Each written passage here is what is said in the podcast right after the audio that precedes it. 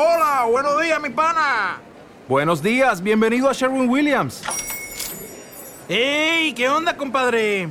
¿Qué onda? Ya tengo lista la pintura que ordenaste en el ProPlus app. Con más de 6.000 representantes en nuestras tiendas listos para atenderte en tu idioma y beneficios para contratistas que encontrarás en aliadopro.com. En Sherwin Williams somos el aliado del PRO.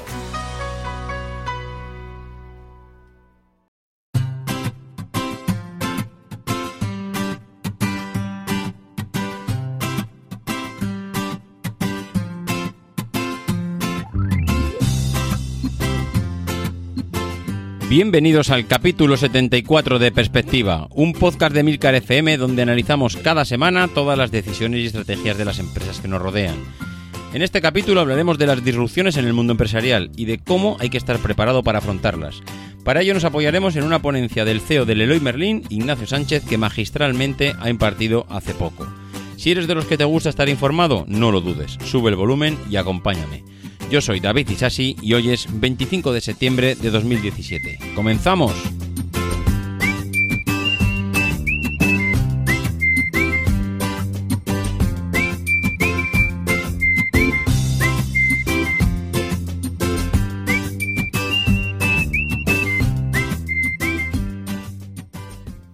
Muy buenas a todos, ¿cómo estáis?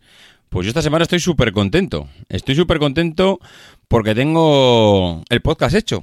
Tengo el podcast ya hecho y, no tengo nada preparado. Y diréis, joder, ¿y este hombre qué es lo que piensa contarnos esta semana?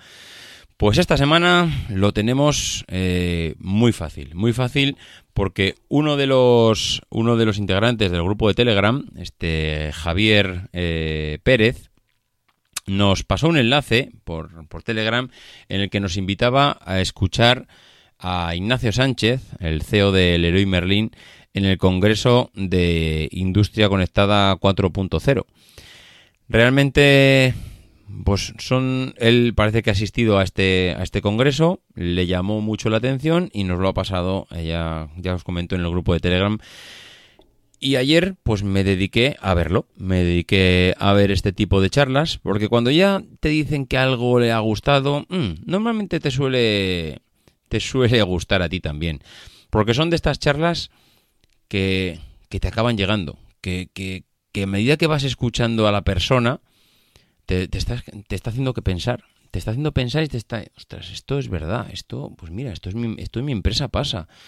Esto mm, conozco algún caso. Y vas madurando todo lo que te va contando y, y, al final te vas dando cuenta que te ha metido dentro de la ponencia y, uh, y se te ha pasado hora y media y dices, ostras, mmm, qué pasada, qué pasada, qué bien explicado, porque esa es otra. Hay gente que está muy cualificada, pero no tiene esa posibilidad de enganche, no tiene esa capacidad de liderazgo que tiene Ignacio Sánchez en la, en la ponencia. Y no, es un, y no es un CEO que cuando lo veas sea excéntrico, de estos raros que ya te dejan enganchado solo por eso. No, no, es una persona lo más normal del mundo. Es una persona mm, de verdad, ya podría haber muchos CEOs como él. Yo, ya os digo, eh, he visto el episodio, episodio, perdón, te he acostumbrado ya tanto a ver series, he visto la, la ponencia y la verdad es que me ha encantado. Creo que eh, esta semana lo único que voy a hacer es comentar brevemente eh, las cuatro, cuatro o cinco detalles que me he quedado de la ponencia y os voy a invitar a que, vamos, como si queréis parar el podcast ahora y os queréis marchar a verla directamente. Os dejaré el enlace en las notas del episodio, pero de verdad que merece la pena. Mm, normalmente las charlas mm, siempre carecen de algo, siempre parecen, carecen de, o, o de calidad en la charla, o de mm, o igual no tiene herramientas para expresar todo lo que tiene porque no tiene una eh, no sé no tiene una pantalla o una presentación preparada o no tiene cualificación la persona. Bueno, en este caso coincide todo. Los medios, en la manera que lo han grabado está muy bien, lo tenemos en alta calidad. Luego encima la persona sabe enganchar con el público y se le ve muy cualificado y que sabe de lo que habla.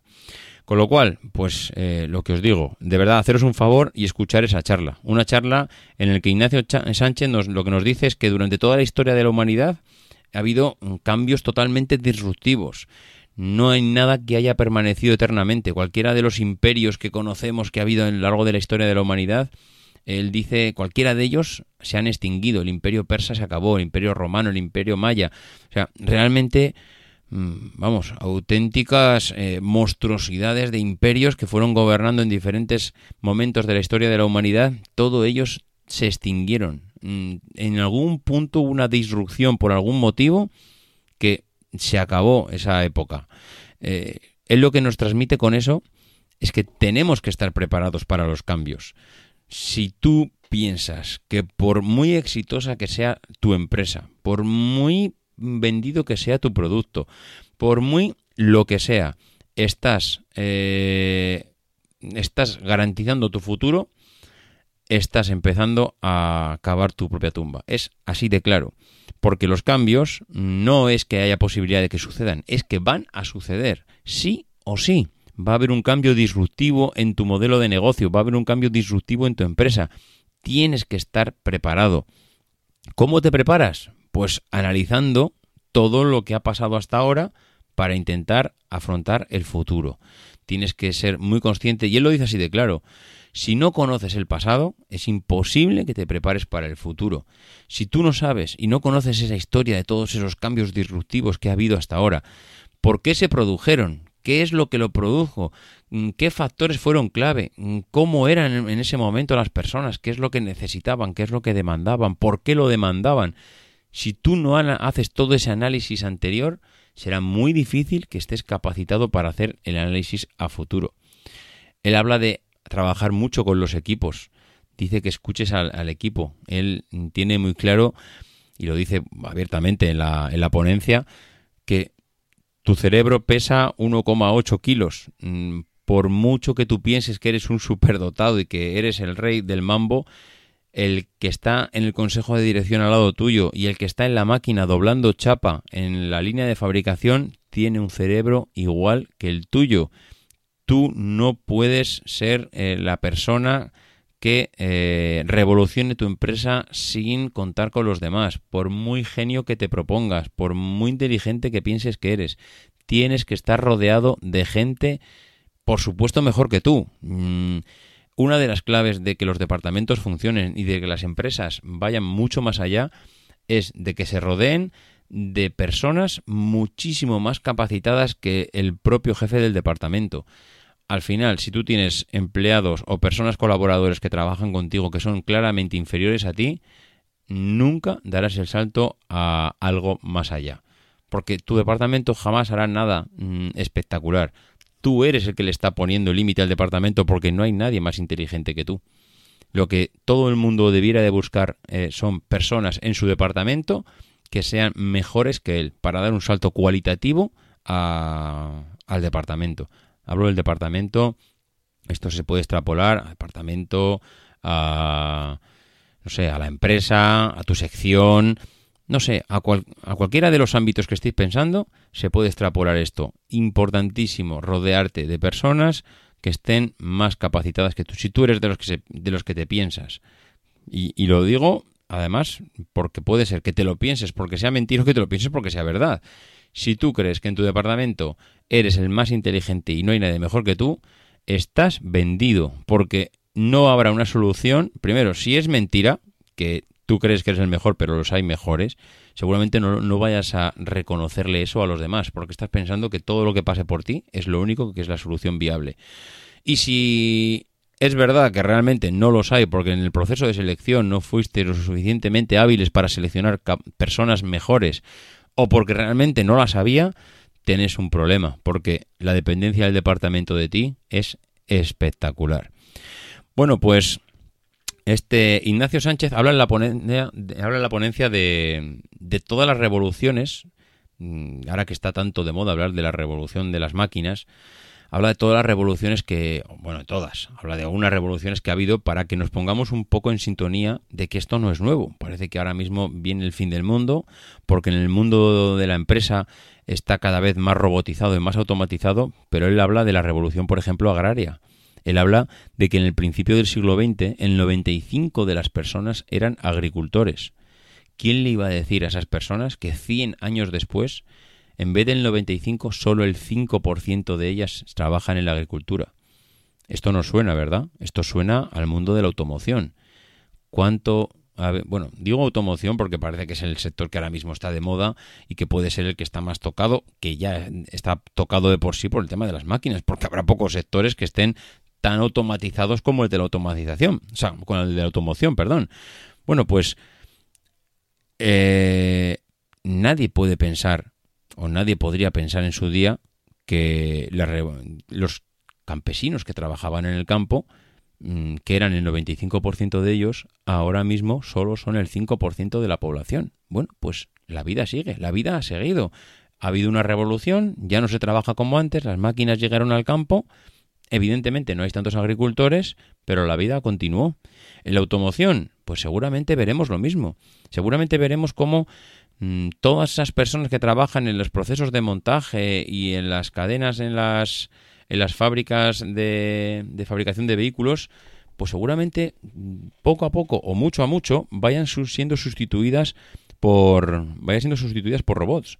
Ya en gran parte lo son, pero posiblemente vaya más. ¿Seguramente eso sea un problema? Seguramente no.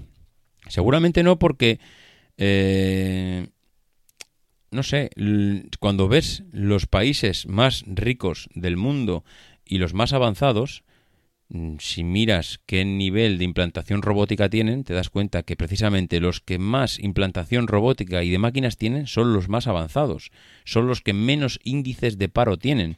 Con lo cual, al final dices, bueno, pues hombre, muy mal no le debe ir a esta gente que está tan avanzada y que tiene tan robotizadas sus empresas cuando son los que menos paro tienen. Precisamente los que menos, los países menos avanzados, los que tienen mm, menos máquinas y más mano de obra, son los que seguramente tienen unos índices de paro mucho más bestiales. La revolución en la cadena de suministro, en la logística, yo creo que somos conscientes de que la estamos viviendo. O sea, estamos viviendo una auténtica revolución. Estoy seguro que dentro de 20, 40, 50 años habrá muy poca gente dedicándose a repartir paquetes por el mundo. Hoy en día es algo clave, el reparto y la logística. Pero dentro de 50 años ¿Quedará alguien repartiendo eh, paquetes por el mundo? ¿Serán solo los robots los que te traen con un camión automatizado de conducción autónoma, sin conductor, el paquete a casa y un robot te lo deja o te lo sube a la puerta de tu casa? Posiblemente pase eso. Bueno, pues, mm, ¿qué pasa? Mm, ¿Tendremos un problema? Estoy convencido de que no. Estoy convencido de que aunque la robótica va a sustituir a muchísima gente, lo mismo que, lo mismo que los ordenadores y las formas de almacenamiento de la información, el Big Data ha sustituido al papel, mm, posiblemente los beneficiados van a ser los árboles, pero no vamos a tener eh, un problema porque ya haya menos archivos en las empresas, habrá más servidores, habrá menos archivos en papel, pero simplemente es una disrupción que hará que trabajemos de diferente manera. Pero mm, él lo dice y es una cosa que me parece muy inteligente. Muchos de los productos que se venden en las compañías van a dejar de ser un producto como tal. Seguramente esos productos pasen a ser servicios. Tú dejarás de comprar un coche para empezar a usar un coche. El coche ya no será tuyo, seguramente lo seguirás utilizando como tal, pero ya no será un coche. Has convertido ese producto en un servicio. Has cambiado una empresa que se dedicaba a fabricar coches a poner el coche a servicio de la gente. Ya no lo vas a vender, sino que lo vas a alquilar. Mm, bueno, lo vas a alquilar, o yo que sé, o, el medio que sea. Eh, ¿Cuánto necesitaría una empresa como Mercedes, una empresa como Volkswagen, para dejar de vender coches y empezar a ponerlos a servicio de la gente? Nada. Los cambios se producen prácticamente de la noche a la mañana. O sea, no es que, bueno, yo cuando lo vea venir ya me iré adaptando. Total, esto, desde que empieza hasta que se implanta, pues pasa tanto tiempo. Olvidémonos de eso. Hoy en día, a una multinacional como Mercedes, ¿qué le costaría cambiar su estrategia mm, de negocio mm, para... Em, bueno, ya lo está haciendo, ¿eh? Lo que pasa es que empieza a invertir en un sitio o en otro y eso parece que, bueno, pues pasa desapercibido, pero realmente ya se van posicionando poco a poco en aquellos sitios, con aquellas empresas que lo consideran estrategias eh, a futuro. ¿Cuánto le costaría a estas empresas de la noche a la mañana decir, señores, aparte de vender coches, yo voy a ser tu Uber, voy a ser tu Cabify, voy a ser... Lo tienen todo, tienen el dinero, tienen el coche, tienen las, las infraestructuras, tienen los lobbies para presionar a los gobiernos. ¿Qué le costaría? Nada. O sea, no puedes esperar a que empiece a ver la chispa, porque el día que veas la chispa, seguramente la llama viene, vamos, como si lo hubiesen prendido gasolina. Al final, todos los sectores se ven impactados, más o menos todos, no hay uno que se quede a salvo de las disrupciones del mercado. La edad media de las compañías, él lo dice muy claro en la conferencia, hace 30 años la edad media de una compañía era 67 años de vida. Hoy en día hemos pasado de 67 a 15 años la vida media de las compañías es tistas, ha pasado. Ya mm, no es lo de antes. Las compañías ya no son eternas. Tienes que estar en constante movimiento. Tienes que aprender a canibalizarte a ti mismo. Muchas empresas provocan precisamente esto, eh, provocan brainstormings para que los propios empleados, los propios trabajadores de la compañía intenten eh, sacar ideas de cómo sería eh, cuáles son nuestros puntos débiles y de qué forma mm, podríamos hacernos competencia a nosotros mismos. Es decir, si fuésemos la competencia, ¿de qué manera nos podemos sacar del mercado? ¿Quién mejor puede hacer ese análisis que la propia empresa? Nadie. Nadie está dentro como tú y tiene todos los datos para saber cuáles son tus puntos débiles. Oye, pues mira, si, eh, si esta empresa vendría aquí y ofreciera este sistema eh, mm, de envío de materiales, eh, realmente tendríamos un problema porque no estamos preparados. Ostras, pues igual tienes ahí la clave. No estás preparado para ciertas cosas. Igual te lo tiene que decir el de la empresa, el, del, que dobla la chapa. Mm, eh, este Ignacio Sánchez lo dice en la conferencia. Yo he oído otros casos, pero él habla del caso de Toyota, como la persona que estaba doblando y cortando la chapa en la cadena de fabricación, cuando pasó el presidente por allá y hablando con, el, con este empleado le dijo, Oiga, yo quiero decirle que mm, no doblamos la chapa, o sea, no doblamos, no, no cortamos la chapa correctamente. Estamos desperdiciando mucho material de la manera en que lo cortamos. Si en vez de cortarla así, la cortamos de esta otra manera, mm, hemos eh, ganado un 5 o un 10% en, en el aprovechamiento de materiales. Un 5, un 10% en el aprovechamiento de materiales en una empresa como Toyota que trabaja con toneladas de chapa, es una auténtica bestialidad. Es un cambio que puede llevar a la cuenta de resultados de un nivel a otro. Así, de claro, de la noche a la mañana, simplemente por escuchar a esa persona que dobla chapa. Esa persona que dobla chapa, siempre al final parece ser que, han venido a obedecer órdenes y han venido simplemente a, apretar el tornillo último. Y esa persona, y a mí siempre me lo han dicho y siempre mm, me ha parecido que tienen mucha razón, fuera de tu empresa, es el presidente de la asociación de padres de tu colegio, es el presidente del equipo de fútbol, es el que lleva las cuentas de, yo qué sé, mm, de cualquier, de cualquier eh, asociación. Al final, esa gente está muy preparada para ciertas cosas. Lo que pasa es que no, no sabemos exprimir su cerebro, no les preguntamos, no estamos atentos cuando nos hablan. Bueno, es precisamente ese tipo de cosas las que hacen que hay ciertas compañías que mm, lleguen a un nivel y hay otras que al final pues dependan única y exclusivamente de lo listos e inteligentes que sean los presidentes. Claro, si yo soy el presidente de la compañía y me creo que mm, el futuro de mi compañía simplemente pasa por mí, pues hombre, si tenemos suerte y ese presidente tiene un cerebro privilegiado, pues posiblemente pues pase por él. Pero en vez de, si en vez de pensar el solito la solución, lo piensan entre 30, 40 o 100 personas, anda que no habría soluciones en esa mesa, anda que no habría posibilidades y análisis para, para valorar. Él habla de Kodak, habla de, de Kodak como una empresa que en el año 76 eran Dios en el mundo de la fotografía, ocupaban el 95% del mercado y mm, bueno, vivieron unos años de auténtica dominación mm, y de repente, tras aplicar las mismas medidas que les llevaron al éxito año tras año, tras año, tras año y tras año, de repente se dieron cuenta que no, que no, que el mundo estaba cambiando, que ya no, que las máquinas de, de fotografía o el, o el mundo de la fotografía como ellos lo conocían, ya no iba a ser igual. De repente llegaron los móviles y ese cambio no lo vieron venir y lo menospreciaron, no tuvieron la humildad suficiente. ¿Y qué pasó? Pues que al final, pues estas cosas, aunque parecen una tontería y en el momento que pasan, pues casi pasan desapercibidas, cuando de repente han pasado cinco años y te das cuenta que no has aplicado todas esas eh, eh, todas esas mejoras que has visto, pues estás totalmente fuera. ¿Qué pasó con qué pasó con el iPhone? Mm, Google estaba fabricando otra cosa. El día que se presentó el iPhone, dijo, ostras, pararlo todo, pararlo todo, que esto hay que cambiarlo, hay que hacer Android.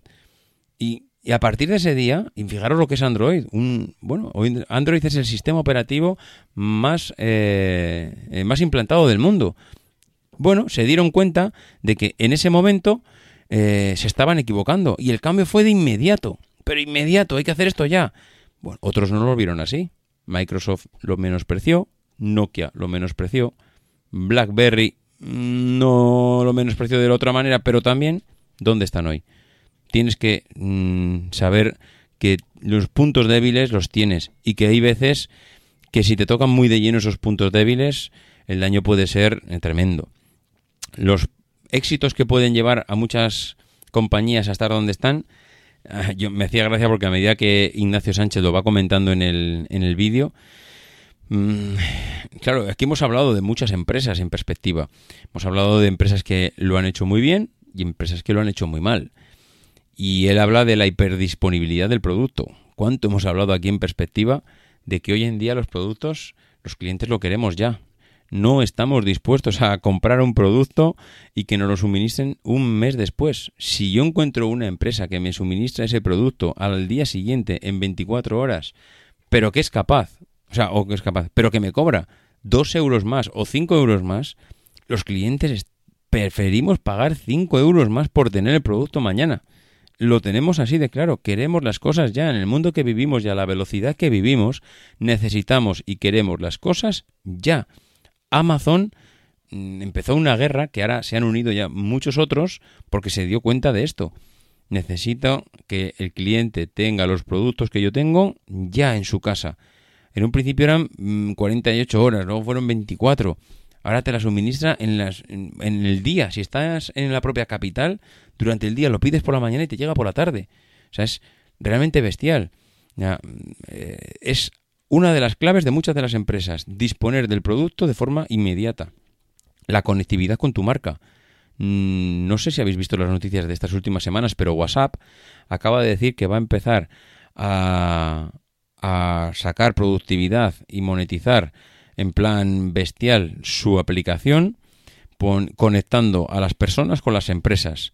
¿Qué es conectar a las personas con las empresas? De que tu marca, la marca de zapatillas que compras, si tú compras zapatillas de Nike o de Adidas, tú estás vinculado a esa marca porque te gusta. Si tú tienes una consulta con tu marca, al final lo que quieres es tener acceso a esa información, quieres hablar con ellos, quieres decirle, eh, sé que estáis trabajando en esta zapatilla, he oído que sale al mercado, ¿cuándo sale al mercado? ¿Dónde la puedo comprar? ¿A qué precio? ¿Me la podéis mandar por internet?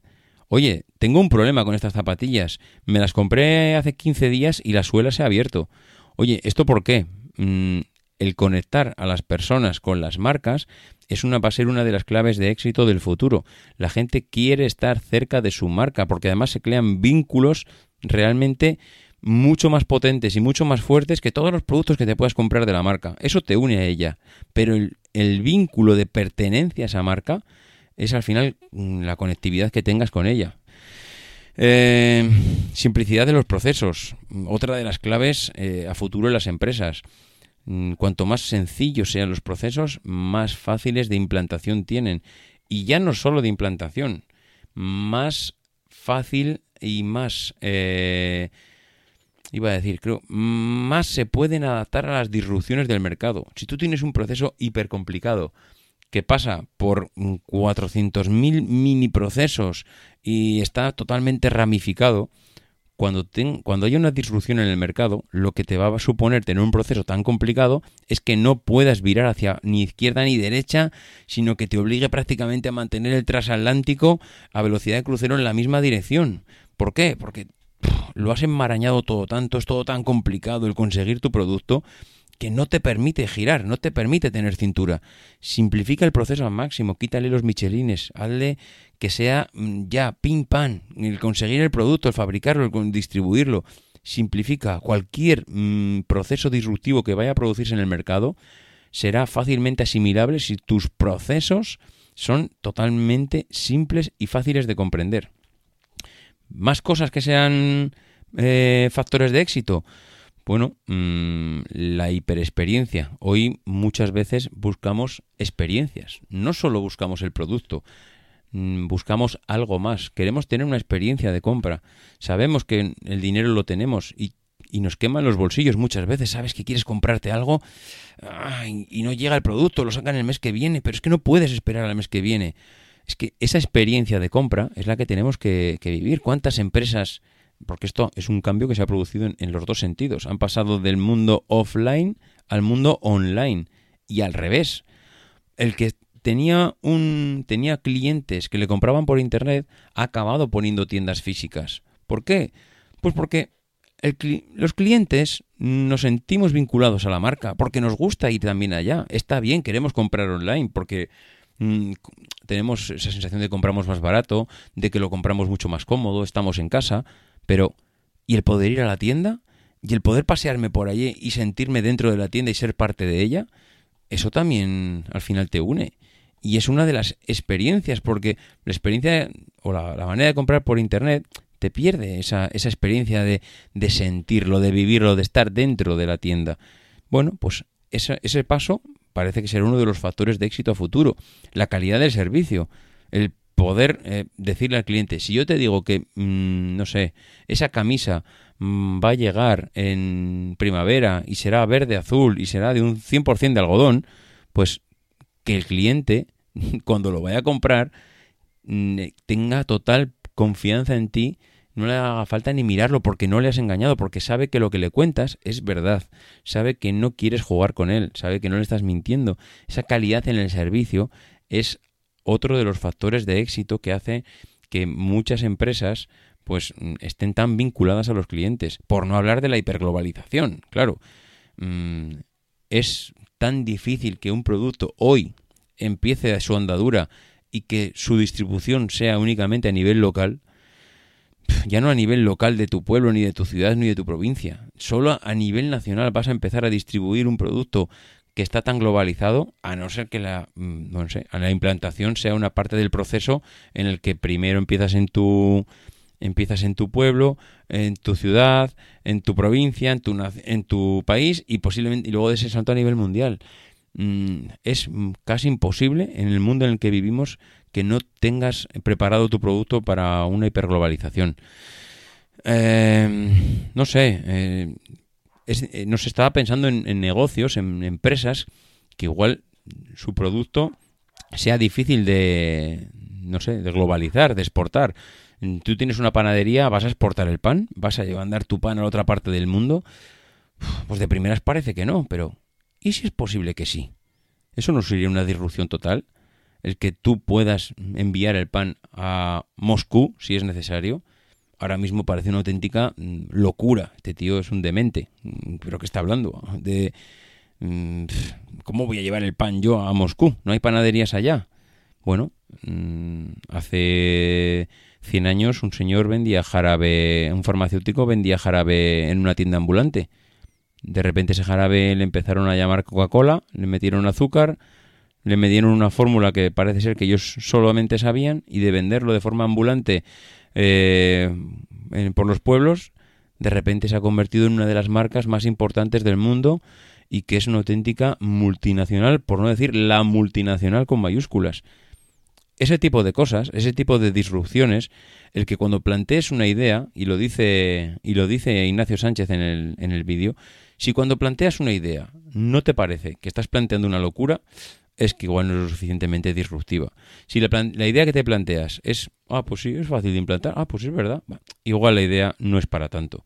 Tiene que tener esa, mm, esa, ese puntito de locura. Tiene que tener esa, mm, esto que estoy planteando, macho, realmente, ah, esto es un poquito, ¿cómo vamos a hacer esto? ¿cómo voy a mandar el pan a Moscú? Bueno, no sé. Igual tienes que hacer un pan que hasta ahora no se ha hecho. Igual tienes que pensar que el pan que se conoce hasta ahora ya lo fabrican en Moscú y por eso no lo puedes enviar. Igual tienes que hacer algo diferente. No sé. Son de estas cosas que si no te las planteas, si no te planteas hacer ese cambio de primeras, pues posiblemente no lo hagas nunca. Lo mismo que la diversificación. Él habla que el Leroy Merlin está muy diversificado. ¿Por qué? Porque él dice, si quieres crecer, no vas a crecer. A ver, si quieres crecer no es que si quieras. Tienes que crecer. O sea, estás obligado. Si eres el presidente, el director general de una compañía, estás obligado a que si este mes o este año has conseguido unas ventas de 10, el año que viene tendrás que crecer y plantear 13 y plantear 16 al siguiente y 20 en el otro y 25. O sea, no puede ser que tú como presidente de la compañía te plantees vender lo mismo. Luego podrá pasar lo que pase, pero como objetivo de tu empresa estás obligado a vender más que el año anterior. Es así de claro.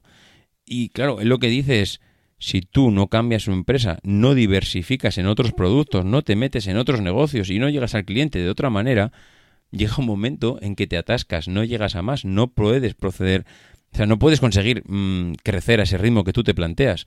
Por eso ellos dicen, nosotros nos diversificamos en diferentes tiendas, en modelos diferentes de tienda, pues que entendimos que el cliente las demandaba, porque hicimos ese análisis los análisis ya hemos comentado, no, no es pim pam pum, nos sentamos aquí cuatro y no, no, hay que sentar al que aplica la tecnología. La tecnología como tal, ya hemos dicho muchas veces, lo hemos dicho hoy, la tecnología como tal no es nada si no viene acompañado de las personas que saben implantar y conocen el negocio y que buscan al cliente y que saben y te sientas con el financiero que sabe invertir y que te dice cuánto puedes invertir y dónde están los límites y el no sé eh, todas las partes implicadas tienen que aplicar una estrategia ayudados por la tecnología, pero comprar tecnología como tal, tú puedes comprar el mejor software del mundo, la mejor máquina del mundo, muy tecnológica, pantallas de 25 pulgadas, si no tienes si no sabes qué hacer con ellas, tiro el dinero a la basura, literal.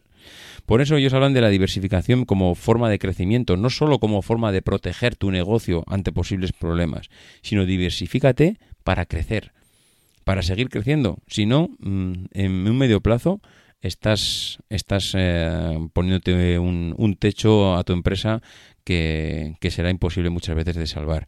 Bueno, os he metido aquí un rollo mm, realmente tremendo. Yo, yo os había dicho al principio que hoy, única, yo tenía el, podcast hecho, porque eh, escuchando, a, escuchando esta ponencia mm, rápidamente te pones a reflexionar y aunque parezca que bueno pues ya no lo has contado la ponencia nada nada olvidaros yo lo que os he contado no es nada iros a YouTube, buscáis en el enlace que yo os he puesto y, directamente os sentéis tranquilamente y veis esa hora y cuarto aproximadamente, que es lo que dura, que realmente merece la pena, merece la pena escucharla. Él lo transmite mil veces mejor que lo que transmito yo y desde luego con muchísimo más conocimiento y os está hablando una persona que es el director general del Leroy Merlin, no es Benito y compañía. O sea, es una auténtica multinacional que habla de cosas muchísimo, muy interesantes y con muchísimo sentido. En fin, pues eh, nada más por esta semana. Como digo siempre, el que quiera ponerse en contacto conmigo ya sabe cómo hacerlo, en davidisasi.mac.com, en Twitter arroba en el grupo de Telegram que últimamente está bastante activo, tenéis el enlace en la página de perspectiva de Milcar FM, o si queréis dejar algún comentario una vez que hayáis visto la ponencia, tenéis que ver la ponencia si queréis hacer un comentario sobre lo que dice, si os parece bien, si os parece mal, ya sabéis, emilcar.fm barra perspectiva. Ahí tenéis el episodio y en los comentarios mmm, me decís qué os ha parecido, si realmente ha merecido la pena, si os ha hecho pensar, sobre todo si os ha hecho pensar. Te puede parecer bien o mal, pero me ha hecho pensar en algo, a ver qué os parece. Nada más, como digo todas las semanas, no dejéis de intentar ser uno de esos logos que hace lo imposible por cambiar el mundo.